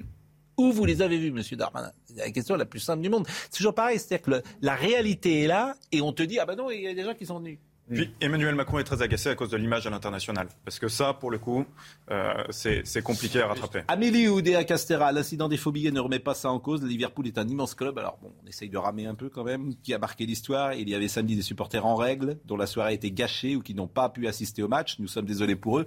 En plus, On a- les, les gens qui ont des faux billets, c'est pas forcément de leur Non. faute. Absolument. Parce qu'on leur a vendu des faux billets, mais Et ils et le il y en a pas. 2700 qui ont été comptabilisés pour le moment. Oui. On est loin des 40 000. hein. Je peux dire que 2700. Bon, écoutons deux ou trois petites euh, réactions. Alors, Édouard Philippe, parce que évidemment tout le monde est un peu ennuyé, mais vous allez voir la réaction d'Édouard Philippe. Elle est, elle est très faible, au fond. Il dit, on n'a pas aimé. On n'a pas aimé. Bon, c'est pas ça. L'ancien Premier ministre, écoutons. On est comme tous les Français, on a vu des images qu'on n'a pas aimées, qui nous ont choqués, qui nous ont attristés, euh, qu'on n'a pas l'habitude de voir dans les grandes organisations euh, de manifestations sportives qu'on sait organiser en France. Donc, comme tous les Français, on n'a pas aimé ces images. Et on est assez désolé, moi je suis assez désolé que des supporters qui parfois ont payé très cher leurs billets euh, aient pu euh, être confrontés à cette expérience. Alors c'est pas le seul endroit, c'est pas le seul moment où c'est arrivé, mais vraiment je- j'en suis désolé pour, les supporters anglais, parce que j'ai compris que c'était plus pour les supporters anglais que pour les supporters espagnols que c'était arrivé. Bon, on n'a pas aimé, c'est pas au niveau. C'est- Je veux dire, c'est à côté. Il a, il a pas. il- pareil, tout le monde est dans le déni. C'est ça qui m'amuse toujours. Tout le monde est dans le. Vous le- savez le qu'Édouard déni. Philippe doit faire très attention à ce qu'il dit. Il est Oui. proche du gouvernement, en principe. non Oui, bah, il est proche du gouvernement, mais bon. euh, bon. Et puis alors, euh, celui qui a été le plus offensif, évidemment, mais il faut se méfier toujours de la l'instrumentalisation politique. Et bien sûr, je le dis, instrumentalisation politique, c'est Jordan Bardella. Écoutons-le. Le ministre de l'Intérieur est un menteur pathologique et ça commence à devenir franchement inquiétant. Menteur que- pathologique? Ah oui, parce que de continuer dans le déni, à expliquer que euh, le responsable du- des scènes de chaos et de désordre que nous avons connues samedi soir à Saint-Denis au Stade de France, c'est la billetterie. C'est-à-dire d'aller jusqu'à risquer un incident diplomatique avec la Grande-Bretagne plutôt que de le risquer avec la Seine-Saint-Denis, dont manifestement on a peur des réactions. Je trouve ça profondément inquiétant. Mais quel La- serait son intérêt de la mentir vérité. Euh, euh, Parce que pardon, parce que je pense accusé de, de parce que le je ministre de l'Intérieur de sont- menteur patenté. Je pense qu'ils sont Sur quoi vous vous basez, incapables d'assurer la sécurité des Français. En tout cas, c'est compliqué euh, d'assurer aujourd'hui sur tous les territoires de France la, la sécurité des Français. Merci, euh, monsieur euh, Francis Martin. Vous, vous retournerez au Stade de France? Sans doute, c'est, oui, je pense, peut-être pas tout de suite, je vais attendre un tout petit peu. Et, et bien alors, sûr. et vendredi, il y a un match de l'équipe de Oui, France. et absolument. euh, il y a Et une nouvelle grève. il y a une nouvelle grève. Il y a une grève. Donc, Ça euh, tombe pas bien. Maintenant, bon, ils défendent ce qui, voilà, je veux dire, c'est leur, c'est leur droit et je crois que tout droit se, se respecte. C'est vrai que c'est pas de bol, ça tombe pas bien. vous nous regardez de temps en temps le matin? Ah oui, très très souvent. Quand je peux, très Ce que vous pensez de Monsieur Geoffroy, vous avez vu, c'est dur. Hein Non, oh oui, non mais je- C'est dur pour moi, oui. il, est, il est sympathique. Non, euh, parlons- il est symp- franchement, euh, en, hein. en dehors du plateau, il est très sympathique, mais il est dur. Je hein. lis aussi beaucoup. je- non, non, Ah, vous êtes très aimable. Mais il faut mieux le lire parce qu'il interrompt pas. Dominique Jamais aussi. Je veux dire, voilà, c'est, un plaisir d'être avec Moi, je préfère, vous avez raison, je préfère le lire. non, Non, je souris parce que j'aime bien qu'il soit là, parce que c'est une, au contraire, on peut Ça échanger. amène, ça amène, voilà, Ça ça changer, c'est le principe Voilà, contradictoire. vous allez vous ennuyer. Je m'ennuie rarement, euh, même seul. Mais bon, mais, mais c'était drôle d'ailleurs votre petite phrase. Vous n'allez pas en faire un fromage. C'est drôle. Je vous assure, je trouve que c'est, toujours. Non, j'ai euh, pas dit ça. J'ai- On en fait un, un Oui, fromage. oui. C'est excessif. Enfin, vous faites euh, ça. voilà. Pas excessif. Bon, en tout cas, merci beaucoup. Mais merci beaucoup. Monsieur Martin, on va recevoir dans une seconde Ava euh, Jamshidi, je ne sais pas si je le dis bien, l'intrigante Sarah Knafo. Je trouve que l'intrigante, c'est un peu, euh, c'est pas révolution MeToo, hein, déjà parler de quelqu'un d'intrigante. Vous trouvez pas que ça fait un peu, euh, non? Non, c'est moi? Je suis pas sûr que ce soit une personne qui soit très sensible au thème de MeToo. La personne en question. Non? Sarah Knafo Oui. Et qu'est-ce que vous en savez? Vous êtes Je plein de pas, j'ai- préjugés. j'ai- non, j'écoute, j'écoute le discours politique de, de- de son parti. Mais, Mais, de son mais- parti. mais- mais- Mais- oui. C'est un bon argument. merci. En tout cas, merci. À tout de suite. Nous allons donc recevoir dans une seconde Ava euh, Jamshidi qui a écrit. euh, J'ai toujours du mal. pourquoi vous souriez? C'est pas Vous l'avez très bien ça. dit. Bah, Ava Jamshidi. C'est parfait. Ava Jamshidi, voilà. Et euh, d'abord, c'est un très joli prénom, Ava. L'intrigante Sarah Knafo, euh, qui est donc aux éditions Robert Laffont. Mais euh, avant cela, Audrey Berthaud. Emmanuel Macron va-t-il se rendre en Ukraine avant la fin de la présidence française de l'Union européenne? C'est en tout cas la demande du chef de la diplomatie ukrainienne. Emmanuel Macron est le bienvenu, peu importe quand, dit-il. Le président français ne s'est pas rendu en Ukraine depuis le début de l'invasion russe. Lactalis, mis en examen, le géant laitier est soupçonné d'escroquerie, de tromperie et de fraude après la plainte d'un client, la société Serval. Elle accuse Lactalis d'avoir livré des produits falsifiés de moins bonne qualité pour faire des économies entre 2011 et 2016. Enfin, un nouveau modèle de livret de famille voit le jour aujourd'hui. Il prend notamment en compte la PMA, la réforme de l'adoption, l'identité des enfants morts-nés et les actes de décès des enfants majeurs. Ce, nou- ce nouveau livret de famille prévoit également la réglementation relative au changement de nom quand le choix porte sur un nom issu de la filiation. Ava Jamshidi, vous l'avez écrit avec notre confrère de TF1, François-Xavier euh, Ménage. Euh, je disais tout de suite, euh, l'intrigante. C'est vous qui avez choisi le titre, parce que l'intrigante, c'est un peu péjoratif. C'est pas que péjoratif. On dit pas un intrigant d'ailleurs, on dit davantage une intrigante. On Je ne sais pas dire, pourquoi. On peut le dire un intrigant, mais Ouais, dans- on le dit moins. on, a, on a- on a choisi ce terme parce qu'on trouvait qu'il il disait à la fois euh, le- le fait que Sarah Knafé, c'est vraiment quelqu'un qui suscite la curiosité et qui, dans le même temps, a fait montre d'une capacité parfois à euh, mener des, des euh, assez fructueux avec euh, des, des- des personnalités politiques pour parvenir au- au- au- aux fins électorales si- on veut, en tout cas à, à- à la déclaration de candidature de. de c'est- un joli titre, très joli titre à double sens. C'est l'énigmatique Sarah Knafo Tout à fait. Et c'est Sarah Knafou qui mène des intrigues. On peut l'interpréter Tout à fait. comme on veut, peut-être les deux à la fois. Exactement. L'intrigue, c'est un mot qui est, qui est littéraire, et on Oui. sait par ailleurs l'attachement de Sarah Knafo et, d'Éric Zemmour Bon. à la fait. littérature. Bon, euh, disons-le, c'est un couple. C'est un fait. couple d'amoureux. C'est un couple d'amoureux. D'ailleurs, Éric Zemmour ne, ne- ne s'en est pas caché. C'est lui-même qui l'a qui, qui- qui l'a révélé euh, publiquement. Alors, il y avait eu des photos qui étaient qui avaient été publiées dans, dans Paris Match sans un mot pour définir la relation euh, des deux, mais les photos étaient euh, laissaient garde-doute quant à la Oui. nature de leur relation. Oui.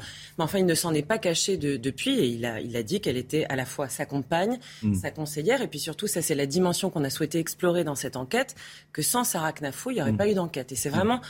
Il n'y aurait pas eu d'enquête. Il n'y aurait, pas eu de- il campagne. aurait pas eu de campagne, pardon. Il n'y aurait pas eu de campagne, il n'y aurait pas eu de candidature. Et ça nous a vraiment étonnés et intrigués parce que Sarah Knafou, c'est à l'époque une toute jeune femme de 28 ans. Et euh, faire peser le poids d'une telle candidature sur une jeune femme dont on a tellement parlé, Mm. indépendamment du score qu'a réalisé à la fin le, le- le candidat, bah, ça nous a vraiment donné envie de nous, de nous plancher sur son, sur son parcours. Bon, on a toujours beaucoup de plaisir à lire ces livres-là parce qu'on entre dans la coulisse et puis d'abord c'est très bien écrit, puis il y a beaucoup d'anecdotes, donc c'est vraiment très intéressant. Euh, Sarah Knafou, un personnage de roman, elle horripile. Aussi, écrivez-vous, c'est une névrose chez elle, accuse un ex-ami qui ne veut plus en entendre parler depuis qu'elle sait son rôle dans la campagne d'Éric Zemmour. Elle étreigne les interlocuteurs mondains comme des trophées de chasse.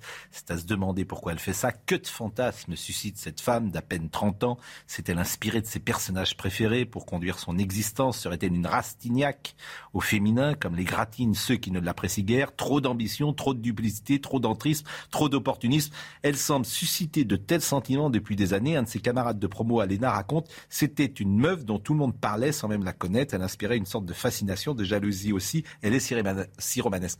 Mais en fait, j'ai l'impression que l'impression de lire toujours les mêmes portraits de, gens qui vont au sommet. C'est-à-dire que euh, vous pourriez ça l'écrire de François Mitterrand, ça l'écrire, euh, pourquoi pas de- d'Emmanuel Macron. C'est les gens qui effectivement sont habités par une ambition particulière, qui ont envie de gravir les échelons, ils ont souvent ce profil psychologique. Pas, toujours, je trouve. Et puis, euh, elle, vient vraiment d'un milieu qui la portait pas du tout, euh, contrairement, par exemple, à Emmanuel Macron, à, à- arriver euh, à passer l'ENA, par exemple, et à occuper de, telles fonctions. Elle vient d'un milieu assez modeste, Sarah Knafo, au, au dé- au départ. Elle a, elle il y a personne dans son entourage familial qui la porte à faire de la, politique et qui la porte à se constituer aussi jeune, encore une fois, un réseau. Je, je pense, pas qu'on on puisse la comparer à Emmanuel Macron euh, sur, euh, de ce point de vue-là. Le drame de sa vie, écrivez-vous, il y a d'abord ce drame qui l'a profondément meurtri lorsqu'elle a 4 ans. Sa mère enceinte de son frère est violemment agressée en Seine-Saint-Denis alors qu'elle est au volant, un coup dans le ventre pour lui arracher son sac et la vie de la famille bascule. Conséquence de cette agression, le petit Dan naîtra lourdement handicapé. Sa mère et sa famille s'en occupent chez eux jusqu'à ses 16 ans avant de devoir le confier aux soins d'une institution. Une vie abîmée avant de mourir à l'âge de 22 ans. L'auteur des faits, lui, n'a été ni interpellé ni condamné. Oui, c'est vraiment un événement dont elle parle très peu et qui l'a évidemment beaucoup marqué et qui euh, sans doute explique euh, sa manière de décrire la Seine-Saint-Denis où elle a vécu jusqu'à l'âge de, de 18 ans. Elle décrit dans des mots très, avec des mots très compliqués euh, et difficilement entendables une jungle, on la cite hein, dans, dans, ce travail. Et elle, euh, elle nous a également raconté qu'elle avait été interdite de prendre les transports en commun, qu'elle avait elle-même subi de multiples agressions et que c'est difficile de ne pas faire le lien entre euh, l'orientation politique extrêmement radicale qu'elle a, qu'elle a suivie, celle de son candidat, et son, son écosystème et son histoire familiale très particulière et dramatique pour ce qui concerne le, le destin de son frère que vous avez évoqué. Votre livre est bien dans l'esprit de l'époque. Si le cardinal de Richelieu était encore des nôtres, il serait furieux parce que Paris Match ferait un gros numéro sur le père Joseph, l'éminence grise. hein. À l'heure actuelle, la mode, et elle n'est pas sans raison, c'est toujours de chercher derrière quelqu'un celui qu'il y a derrière lui.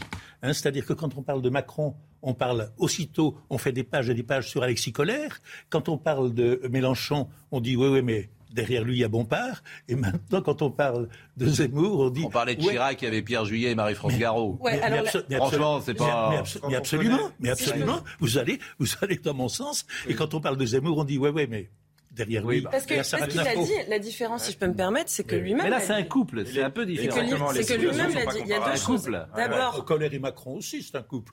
Oui. non, pas- pardonnez-moi, c'est pas un couple, euh, c'est un couple de, de travail. Là, on est dans un couple intime. Eh ben, là aussi, c'est un couple de travail. C'est un couple Oui. intime en plus un d'être un couple de travail. Non, il y a- Ils l'ont il y a- révélé il y a au deux différences. Bon, ça, il y a- il y a deux. Ava. Il y a deux différences. D'abord, similitudes. Ava. D'abord, Éric Zemmour a dit euh, que Sarah Knaf- sans Sarah Knafo, pas de campagne. Je ne crois pas qu'Emmanuel Macron ait fait de tels commentaires à propos d'Alexis Colère ou qu'une autre, une Mais personnalité mais politique Non, différences. franchement, il a, franchement, il l'a pas fait. Mais je vous dis bien sûr qu'il y a des différences. Ah bah oui, il y a des différences, Ah oui. mais celle-là est, essentie- celle-là est- essentielle. Et deuxième point, franchement, il y a un détail. Alors c'est peut-être un détail, mais je trouve que ça dit quand même beaucoup de leur, de leur rapport. Mm. Pendant cette campagne, au QG, euh, Éric Zemmour et Sarah Knafo partagent le même bureau. Ça a l'air anecdotique, mais pour avoir interviewé tous les candidats à la présidentielle, il n'y en a aucun qui a de tels rapports de, de, de- d'intimité, de proximité, qu'elle soit Mais Il y a plus, il y a sentimentale plus et à la intime fois encore que ça, si j'ose dire. Et c'est Catherine Ney qui m'a raconté ça. Catherine Ney, elle a déjeuné avec euh, Sarah Knafo et Éric Zemmour. Et Sarah Knafo, elle piquait dans l'assiette de euh, Éric Zemmour. Et là, quand on mange dans l'assiette de l'autre, euh, c'est qu'on a une très grande proximité. Je vous en prie.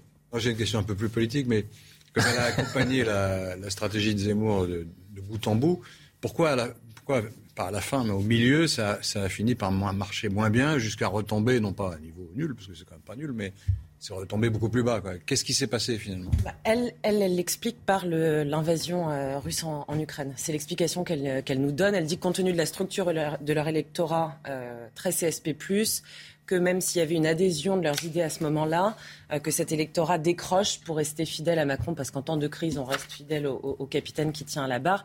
Et c'est une analyse qui est plutôt corroborée par les, par les enquêtes d'opinion, puisqu'on voit que juste avant... Est-ce que c'est pas plutôt la réaction de Zemmour à, à l'invasion ukrainienne plutôt On- que le on- simple on fait peut tout à- on peut- Parce que ce bien simple sûr, fait a touché sûr. tout le monde, l'invasion ukrainienne. Ça a On peut tout à fait en faire cette, cette, Mm. euh, cette, cette lecture, mais ce qui est sûr, c'est que avant cette invasion, Mm. Éric Zemmour est aux portes du second tour. Il est aux alentours de 17-18 Oui, dans, les, dans Mm. les sondages.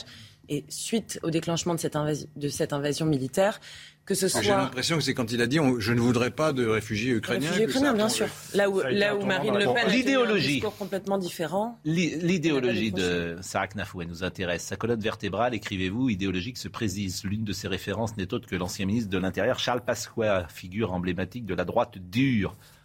Droite, il était de droite, Charles Pasqua, il n'était pas de la droite dure. Je ne sais pas ce que ça veut dire, la droite dure. Il était de la droite du RPR. euh, bon. Euh, Mais non, ces mots-là m'amusent toujours. C'est quoi la droite? Il y a une droite molle, une droite douce? Le, le sac, le sac, c'était un peu la droite dure.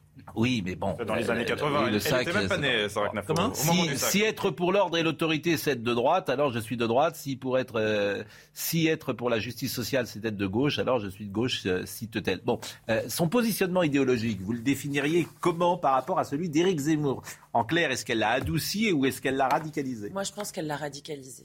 Elle l'a vraiment radicalisé. Euh, elle est Ah, vous m'étonnez. Il avait des dispositions. Alors, excusez-moi, mais là, là, là, là, je vais être Là, je- obligé là, de- vous m'étonnez. Là, je- je, là, je vais être obligé Oui. de m'inscrire en, en faux parce que Oui. moi j'ai suivi Eric Zemmour pendant toute sa campagne du, du début euh, à la fin, avant même qu'il soit candidat. Depuis le mois de, de juillet dernier, j'ai accédé à, à quasiment toutes les réunions stratégiques. euh, donc je connais, je connais extrêmement bien la relation qu'elle a pu avoir avec euh, avec Eric Zemmour. Et Eric Zemmour est un idéologue. Euh, sur ses positions, il est très ferme. Il sait ce qu'il a envie de soutenir et il sait ce qu'il ne veut pas soutenir. Il est très peu influençable sur le plan des idées.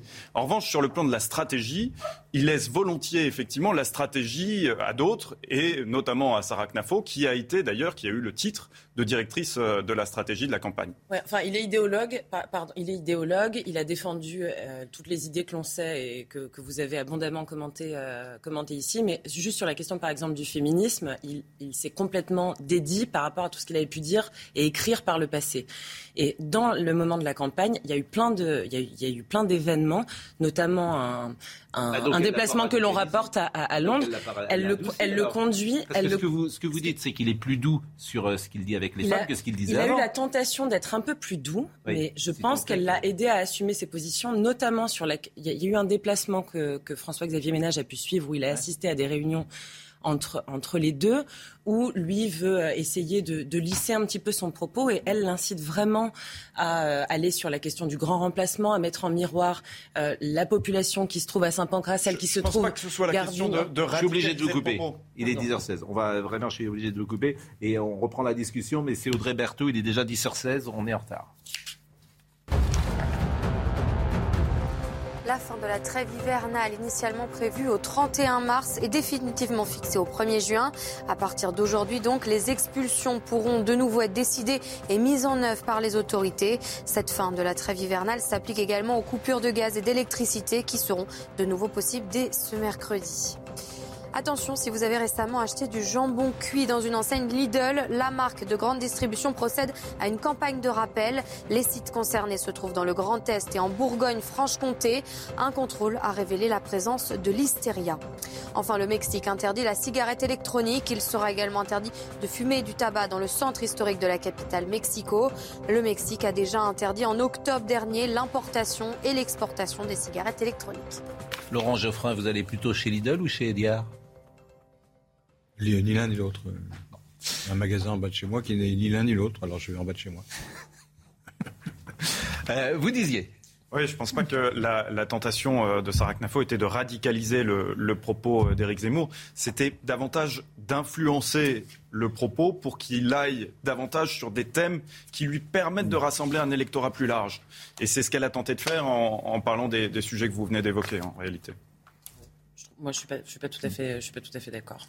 Bon, Moi, c'est ce que j'ai vu au cours des réunions. Donc, euh, Euh, ce qui nous intéresse, euh, évidemment. Mais euh, sur, la personnalité, vo- votre livre, alors j'ai pas encore eu le temps Oui. de le, lire dans son intégralité, mais j'ai eu le temps de- euh, d'en lire certains extraits, et je trouve que votre, ligne, sou- euh, votre livre souligne assez bien quand même la capacité qu'elle a eue de créer le parti, parce qu'en réalité, derrière Éric Zemmour, c'est elle vraiment qui a, qui a créé le parti et qui a, qui a eu cette capacité de rassemblement autour d'elle, de- d'aller chercher des talents. C'est elle qui était à l'œuvre à chaque fois hein, pour aller chercher euh, Guillaume Pelletier, même Olivier Hubeda. Olivier Hubeda qui a, été un des premiers à rejoindre la campagne et ensuite un des ouvriers phares de toute cette campagne.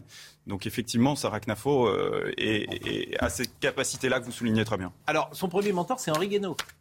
Tout à fait. Parce que d'une certaine manière, elle a envie d'accompagner Henri Guénaud à la présidentielle. Mais peut-être qu'Henri Guénaud n'a pas envie d'être à la présidentielle. Donc, euh, leurs relations vont se refroidir à, à cause de ça? Il a essayé, euh, en tout cas, elle a essayé de l'accompagner dans cette, dans, dans cette épopée électorale euh, avortée. Donc, euh, d'abord pour se, se présenter à la primaire, être en mesure de se présenter à la primaire de, de la droite en 2017, ça ne marche pas. Ensuite, il essaie d'être candidat, il n'arrive pas à obtenir les, les parrainages et leur relation politique achoppe sur le fait qu'Henri Guénaud bah, la trouve pour le coup trop radicale. Il n'a pas tellement envie, euh, et c'est à ce moment-là qu'il il- il entre un peu en, en- en froid, si on peut, si on peut dire, et qu'elle décide elle de continuer et euh, de, de- d'étoffer euh, son, son réseau de, de personnalités politiques, notamment via une association critique de la raison européenne euh, qu'elle a contribué à animer à Sciences Po, qui lui a permis de rencontrer énormément de, de personnalités politiques et qui la conduisent comme ça, eh bien, à être en mesure de d'accompagner euh, cette euh, Et, éclosion, et tout le monde loue euh, ses qualités intellectuelles, ses qualités intellectuelles, un charme euh, incontestable, une puissance de travail sans doute, une, une femme qui a des convictions, et je trouve que c'est plutôt bien d'avoir des convictions à droite ou à gauche aujourd'hui, et, une femme qui a de l'ambition, et, et c'est bien, c'est bien normal, j'ai envie de dire. Mais alors quel avenir? Quel avenir pour elle? Quel avenir pour Éric Zemmour, selon vous, avec euh, ces 7% qui ont été sans doute une déception, euh, et pour elle et pour lui Ces 7% in- ont vraiment été sans aucun doute une déception pour, euh, pour les deux, même s'ils se consolent un peu en se disant qu'ils ont fait mieux que la candidate socialiste et que la candidate des, des républicains. Là, Éric Zemmour est candidat euh, aux, aux législatives, donc elle n'a pas fait le choix de, de se présenter, même s'il en a été un peu question.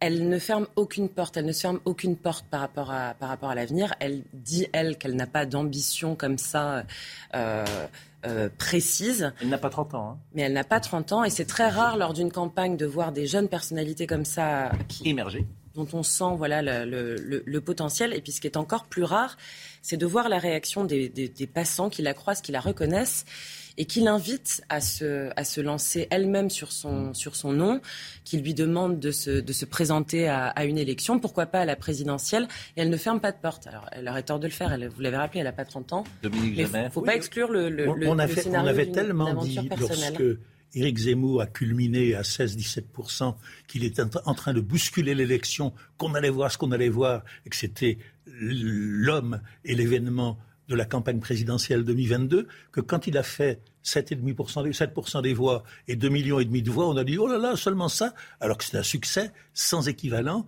euh, dans des conditions égales, dans notre histoire récente. Et maintenant, depuis quelque temps, on, et notamment le Rassemblement national pour des raisons bien évidentes, dit que Zemmour c'est fini, que c'était une bulle, que ça a éclaté, qu'on n'entendra plus parler et qu'il n'aura pas un élu. Ce qui fait, étant donné la façon dont l'opinion fonctionne, que si par hasard il était élu lui-même ou s'il avait un autre élu ou deux élus, tout le monde dirait Ah mon Dieu, il n'est pas mort, le revoilà, il n'est pas fini. Euh, un épisode peut-être plus intime euh, qui a intéressé euh, les magazines People, l'épisode de la grossesse a lui Oui. été plus compliqué. Le pire moment de la campagne, écrivez-vous, comme elle l'a confié à des intimes. Elle n'a raconté qu'à très peu d'entre eux l'appel de sa mère, dont elle est si proche, qui l'interrogeait alors, inquiète pour sa fille. Sarah, si tu es enceinte, tu me l'aurais dit. Un moment qu'elle décrit comme éminemment douloureux pour elle, sa famille, ses grands-parents, qui tous se sont posé la question. Le week-end où ces révélations sont publiées, elle s'enferme et broie du noir. Une grossesse, quand bien même fut-elle imaginée, censée être sacrée, se dit-elle. La campagne ne laisse que peu de place à l'expression des états d'âme. Au sein de l'équipe, personne ne sait dire comment leur chef encaisse ces parutions publiées à quelques jours de la déclaration officielle du candidat le 30 novembre. A-t-elle seulement attendu un heureux événement? Elle dit que non. Elle dit que ça n'est jamais arrivé, qu'elle qu'elle a vraiment souffert au moment de la parution de ces, euh, de, de- de ces images pour ce qu'elle disait euh, d'elle physiquement. Enfin, c'était très douloureux pour ce qu'elle impliquée par rapport à, par rapport à sa famille. Euh, le titre de la presse People qui a sorti ces informations continue de les maintenir euh, aujourd'hui, affirme qu'elle a été... euh, qu'elle a été enceinte, mais force est de constater que... Vous l'avez rencontrée de toute euh, façon pour faire ce bouquin. Parfois, À plusieurs reprises, oui, bien sûr, bien Mais je crois qu'elle est plutôt contente du livre. Elle m'a pas fait de, de retour particulier. Elle trouve, euh, sans trahir sa, sa pensée, euh, elle trouve manifestement qu'il y a beaucoup de portraits qui avaient été écrits sur elle qui étaient plutôt misogynes parfois. Là, on a vraiment avez- fait, on a vraiment fait attention à ne pas, à ne pas verser dans ce registre. Ouais. L'idée, c'était vraiment de faire un, ni un travail à charge, ni à décharge, Mmh. euh, quoi qu'on pense de ces idées, mais de raconter le parcours de cette femme. Vous l'avez rappelé, hein, que les Français ont découvert à la une de, de- de Paris Match par le, le biais euh, de ses aventures privées et dont on ne connaissait pas le parcours politique et euh, le, le parcours universitaire remarquable. Il faut quand même le, le- le- le relever. L'intrigante Sarah Knafo, c'est un personnage euh, de robot. Il nous reste quelques minutes pour évoquer et, euh, l'actualité. Euh, vous êtes euh, qui est- vous êtes végétarien? Non. Non? Vous Non. êt végétarien? Parce que euh, Flexitarien, c'est ce que disent les gens un peu Ouais. hypocrites, vous voyez. vous êtes ah bah c'est vous. Mais vous êtes un peu lourd, hein, parce que si, Mais pourquoi? je, si, si je me moque moi-même de... Oui. C'est pas la peine d'en rajouter. Mais oui, d'accord, d'accord. Vous, avez raison. Vous êtes flexitarien. Bon, pourquoi je vous parle de ça? Parce que euh, aujourd'hui, et c'est très intéressant, parce qu'on est aussi dans une époque. Pourquoi pas qu'il y ait dans les cantines des euh, menus végétariens proposés? Moi, je trouve ça plutôt bien. Mais ce qui m'ennuie peut-être, c'est euh, qu'on va les imposer. C'est-à-dire que d'ici la rentrée 2027, la ville de Paris veut imposer deux repas végétariens par semaine et une alternative végétarienne pour les trois autres jours dans ses restaurants collectifs. Et c'est Audrey Pulvar qui est à la manœuvre qui dit l'objectif c'est 40% d'alimentation végétarienne dans la restauration collective parisienne. Les élus écologistes réclament eux une mise en place de cette mesure dès 2023. Ce serait 2027. Et pour Audrey Pulvar, les économies réalisées avec un moindre recours à la viande peuvent en effet permettre d'acheter une viande française de meilleure qualité. Pourquoi pas non plus? Mais imposer, est-ce qu'on doit imposer C'est ça la question. Est-ce qu'on doit imposer dans les cantines scolaires Mais bon. les, les, les Vous en fichez. vous est-ce qu'on doit imposer des menus carnés? Bah, C'est pour ça que j'ai dit alternative. Ouais, renverser les choses. Non mais, Non, l'hypothèse de l'alternative est, est intéressante, c'est vrai. Après, effectivement, servir de la mauvaise viande, moi, j'ai été, il y a encore pas si longtemps, comme vous l'avez souligné tout à l'heure, Laurent Geoffrin, euh, dans, dans ces cantines scolaires. Enfin, maintenant, ça remonte à il y a 20 ans quand même, mais. euh, Il a euh, dit ça? et à l'époque, à l'époque, à en effet, la, la viande était quand même d'une qualité assez ça. médiocre. Mais... Oui. Oui, non, mais euh, c'est pas à la cantine que tu manges sans doute la meilleure viande. Tu manges du steak Bah ouais. haché à la cantine. qui- mais pourquoi pas d'ailleurs? C'est très bon steak haché. viande, autant manger L'avenir- végétarien, L'avenir, c'est évident. L'avenir, c'est évident. C'est la cantine à la carte. Oui. Bon. En tout Halal, pas halal, végétarien, pas végétarien. Mais on peut trouver bien d'autres fantaisies. Moi, j'ai quelques La, cuisine bouddhique est tout à fait remarquable. C'est quoi la cuisine bouddhique? C'est rien. Ah bon? Il y a Alors, sûr- on va vous en parler. Mais parce qu'il y a sûrement des bouddhistes qui ont des idées en matière de. Ah oui, ah oui vous d'alimentation. ironiser la cuisine bouddhique. J'ai cru remarquer que les musulmans, par exemple, avaient des idées très, euh, très arrêtées en matière de consommation. Oui, mais euh, les chrétiens aussi. Comment? les, catholiques aussi. Les chrétiens aussi, ils ont. Oui, oui, euh, mais absolument. je veux dire, euh, Oui, les voilà. catholiques, ils Donc, les tout est chrétiens, ils prétexte mangeaient pas de poisson le vendredi. Ils mangeaient pas de viande le vendredi. Oui, oui. Dans toutes les. dans C'est toutes d'ailleurs les- le cas dans beaucoup Vous, vous a- encore. vous- Bien sûr. vous allez voir si ça se réalise qu'il y aura des querelles. C'est-à-dire Eh ben, les végétariens diront, mais pourquoi pas cinq repas végétariens par semaine mais c'est pour etc. ça qu'il faut Et les, et les autres, comment On n'a pas de viande. Oui, bien sûr. Mais euh, il y Il y avait des alternatives sans porc. hein, euh, Bien sûr. Bah Bien oui. sûr. Alors bon, par exemple, macédoine de légumes, omelette râpée de pommes de terre et fromage, salade verte, flan caramel, ça c'est un exemple de menu végétarien. T'as pas intérêt de faire trop de sport derrière, mais bon, ça va. Carottes râpées, steak végétal, je sais pas ce que c'est. Purée de pois cassés, mousse au chocolat. Faut pas non plus que derrière tu sois euh, à fond, parce que c'est possible que t'aies pas assez de protéines, mais les steaks végétaux, c'est des aliments ultra transformés bien souvent. Alors je ne sais pas non plus si c'est très sain pour la santé. Non, mais il y avait eu une terrible querelle politique Et- quand Mendes France avait essayé de remplacer le Calvados par le lait. oui, mais vous savez que C'est pour les enfants. non mais Oui, ce qui est extraordinaire, ce Ils ont qui est- cessé de boire du Calvados. Non, mais ce qui est extraordinaire dans ce que vous dites, c'est que on a interdit, euh, je crois que c'est Menendez France qui a interdit le vin dans les cantines scolaires. Je ne sais plus si c'est 50 ou 52 ou Non, c'est 53. quand il était au pouvoir en 55. En 55. C'est-à-dire qu'il y avait du vin dans les cantines scolaires. C'est-à-dire que les gosses, et notamment les gosses, mais les gosses dans la ruralité, les petits, les petits paysans, et moi j'ai ces témoignages dans l'oreille. Ah, je veux dire, au champ, ils avaient 11 ans, 12 ans, hop, commençaient à boire du, du vin et t'en faisais des alcooliques XXL euh, 20 ans plus tard. Heureusement, on boit de l'eau. Le rôle historique du pinard dans la Première Guerre mondiale avait été salué par tous les Français. Et bien sûr, et ce qui fait que tous ces soldats, lorsqu'ils sont revenus en 1918, mais vous aviez des alcooliques par centaines, avec des drames conjugaux, des drames de violence conjugale. Là encore, XXL, ils buvaient plus de 3 litres de vin dans les tranchées par jour. C'est absolument incroyable. Et, et tu- et ils tenaient comme ça. Comment? C'est pour soutenir le moral, mais ben, c'était comme ça dans toutes les armées du monde depuis très en longtemps. plus, ce n'est pas des grands crus. Et l'interdiction du vin à la, à la cantine s'est faite en deux temps. D'abord, interdit aux moins de 14 ans. La plupart des batailles de l'histoire ont été menées par des gens ivres. Les armées de Napoléon, ils avaient, une, ils avaient ça de- d'eau de vie le matin des batailles. Un quignon de pain. Vous, savez, c'est que c'est là que je. affaire, aux Russes, Non, mais- quelquefois. Laurent Geoffroy, c'est là que je. Deux armées faisaient pareil. Laurent Geoffroy, Parce que ça, ça fait peur quand même la, la guerre. Et- Donc euh, on voit un peu. c'est là que je vous préfère. Oui. Laurent Geoffrin Je raconte. parle pas de politique. Non, Lo- moi je trouve que vous avez une connaissance de l'histoire et une qualité Ah, je pour la raconter. cours, si vous voulez, oui. Laurent Geoffrin raconte. non mais je trouve formidable quand moi je suis scotché quand vous me Si racontez. vous me proposez une émission, je suis prêt à la faire. Ah oui, je vois bien. Ben, je vais, euh, c'est peut-être pas tombé dans l'oreille d'un sourd. Monsieur, Monsieur Nedjar nous écoute peut-être, peut-être que ça va l'intéresser. Mais euh, c'est, mais, mais c'est vrai que Laurent Geoffrin raconte. Et moi, quand- vous avez une connaissance, euh, c'est vrai, hein, en profondeur de, l'histoire. Et, et quand vous racontez, je vous écoute avec intérêt. Comment ça vous ennuie Moi, autrement, non, ça m'ennuie pas parce que je vous aime bien. Euh, J'allais dire à Sarah Knafo. Non, Audrey Berthaud, euh, pour le rappel des, des titres.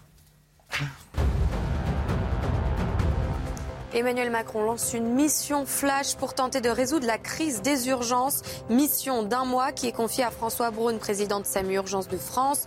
Objectif repérer territoire par territoire les difficultés rencontrées par le personnel soignant et y répondre. Le conducteur qui a tué une piétonne de 24 ans en fuyant la police a été mis en examen.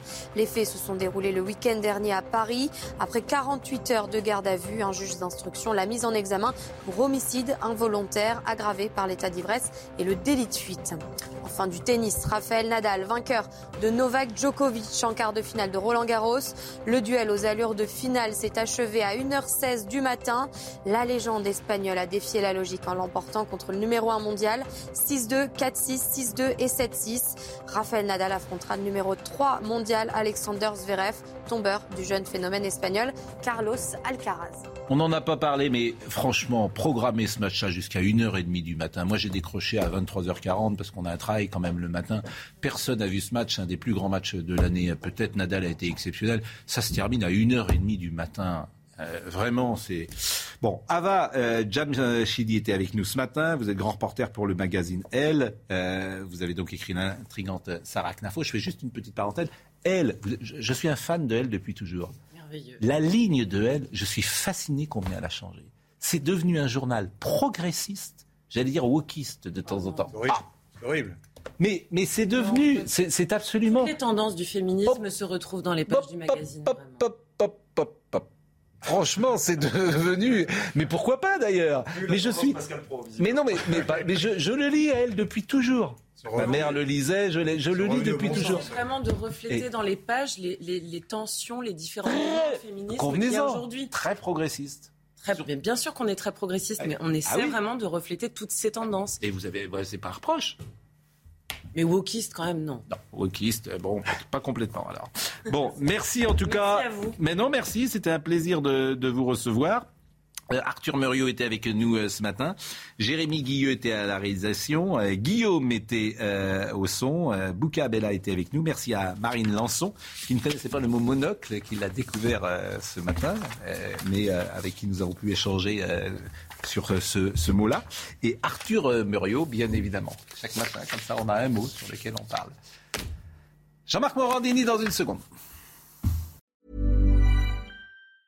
Hi, I'm Daniel, founder of Pretty Litter. Did you know cats tend to hide symptoms of sickness and pain? I learned this the hard way after losing my cat, Gingy. So I created Pretty Litter, a health monitoring litter that helps detect early signs of illness by changing colors, saving you money and potentially your cat's life. Pretty Litter is veterinarian developed, and it's the easiest way to keep tabs on your fur baby's health right at home. Go to prettylitter.com and use code ACAST for 20% off your first order and a free cat toy. Terms and conditions apply. See site for details. Hey, it's Paige DeSorbo from Giggly Squad. High quality fashion without the price tag? Say hello to Quince. I'm snagging high end essentials like cozy cashmere sweaters, sleek leather jackets, fine jewelry, and so much more. With Quince being 50 to 80% less than similar brands. And they partner with factories that prioritize safe, ethical, and responsible manufacturing. I love that. Luxury quality within reach. Go to quince.com slash style to get free shipping and 365 day returns on your next order. Quince.com slash style.